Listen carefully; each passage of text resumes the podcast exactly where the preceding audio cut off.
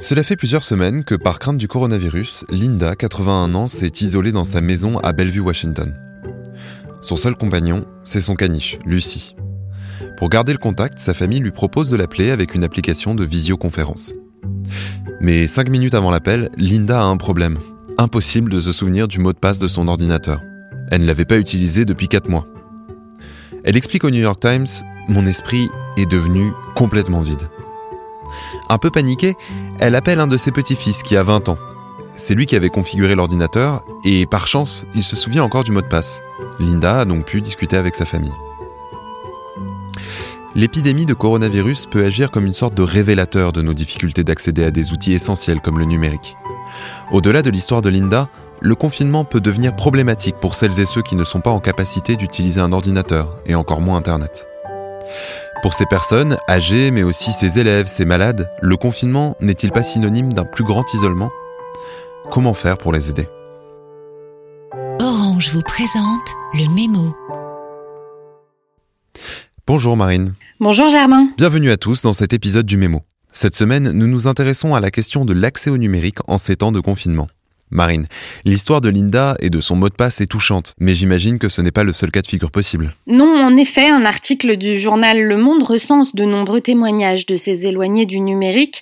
Une des premières raisons, c'est le coût Acheter un ordinateur, un smartphone, s'offrir une connexion Internet ou un forfait, c'est quelque chose qui ne rentre pas dans certains budgets comme une dépense prioritaire.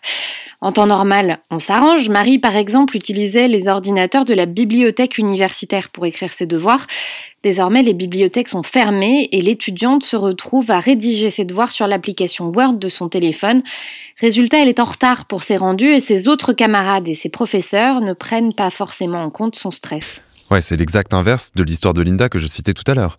Elle avait un ordinateur et une connexion Internet, mais ne savait pas s'en servir. C'est vrai, pour beaucoup, le fonctionnement des outils numériques peut sembler fluide et naturel. Pour d'autres, c'est un vrai casse-tête. C'est ce qu'on appelle l'électronisme, un terme qui traduit les difficultés, voire l'impossibilité pour une personne d'utiliser un outil numérique parce qu'on ne sait pas comment il fonctionne. C'est ce qui illustre une grande partie des témoignages. Mais attention, si le cas de Marie, l'étudiante, et de Linda, la retraitée, sont très différents, les deux situations sont souvent liées. C'est-à-dire? Une personne qui ne possède pas de matériel informatique ou de connexion Internet ne sera sans doute pas en mesure de savoir l'utiliser.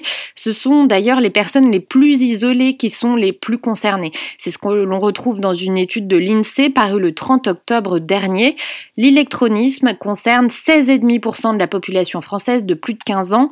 Parmi ces personnes, plus de 40% sont des retraités, 26% environ sont sans emploi et 9% sont chômeurs. J'ai lu qu'aux États-Unis, la situation était plus ou moins similaire. Oui, ce sont les populations les plus isolées socialement, économiquement ou géographiquement qui font face aux plus grandes difficultés. La problématique est exacerbée quand on observe le nombre de personnes qui n'ont pas accès au haut débit. C'est ce que je lis dans un article publié dans Quartz. Il y aurait entre 42 et 162,8 millions d'Américains sans accès à une connexion suffisante en cette période de confinement particulièrement dans les zones rurales et isolées où de nombreuses personnes n'ont tout simplement aucun moyen technique de se connecter au réseau. Pourquoi un tel chiffre? Shirley Bloomfield est à la tête d'un groupe représentant les petits fournisseurs de haut débit dans les zones rurales américaines et c'est elle qui pourrait te répondre. Dans les régions rurales d'Amérique, une grande partie de la disparité est liée à la capacité de déploiement sur place. Le coût est vraiment élevé et les fournisseurs Internet ne sont tout simplement pas incités à s'installer. Or, avec un débit faible, quand on est une famille forcée de rester chez soi, le partage de connexion devient de plus en plus problématique, euh, comme le rappelle un article du Guardian. Le confinement accentue donc les fractures de notre société. Alors que nous devons nous reporter en ligne pour les démarches essentielles comme pointer au chômage, assister à des cours ou télétravailler, les personnes les plus faibles ne sont-elles pas de plus en plus exclues? Oui, il ou elle avait trouvé jusque-là les moyens de se débrouiller sans connexion Internet ou ordinateur. En temps normal, c'est plus ou moins possible. Les bureaux administratifs sont ouverts pour les démarches. On peut aller à la bibliothèque ou dans un centre qui met à disposition du matériel. On peut aussi demander de l'aide à un proche ou à un voisin. Avec l'interdiction de rassemblement et la fermeture des lieux publics, mais aussi le basculement de toutes ces démarches en ligne, impossible de se débrouiller. Ces réseaux de solidarité entre personnes tombent et cela rend les choses très difficiles. Mais il doit y avoir un certain nombre de réponses pour faire face à ce problème. Oui, et c'est cette même solidarité qui arrive en tête. Auparavant organisée en point d'accueil et en cours ou en atelier collectif, elle se réinvente. En France, un article de 20 minutes raconte comment les médiateurs numériques de la Mednum se sont organisés pour mettre en place une ligne téléphonique gratuite. Elle est ouverte de 9h à 18h pour aider les personnes en difficulté.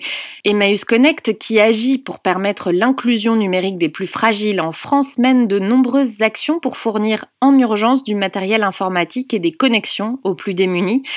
D'ailleurs, de nombreux appels aux dons d'appareils informatiques ont fleuri sur les réseaux.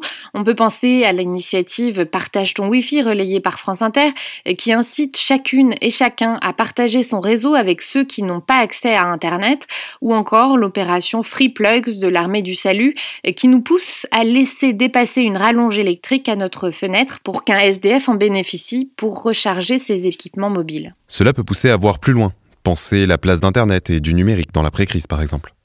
Dans un article consacré à la Smart City, euh, le site d'actualité Forbes rappelle que des villes comme Birmingham au Royaume-Uni, Goyang en Corée du Sud ou Nagpur en Inde ont mis en place un réseau Wi-Fi public avant la crise actuelle. L'objectif était technologique car il permet une plus grande connectivité en vue de développer une ville intelligente, mais pas seulement, le Wi-Fi public est aussi selon elle le moyen de promouvoir une plus grande équité sociale. Sans en arriver là, Éric Durand, chargé de l'inclusion numérique dans la Creuse, prend la mesure du chemin à parcourir après la crise et ce grand moment de solidarité. Cité dans 20 minutes, il soutient que pour réussir la dématérialisation des services publics d'ici 2022, il faudra monter un véritable plan Marshall pour développer les compétences numériques de toute une population. Hmm.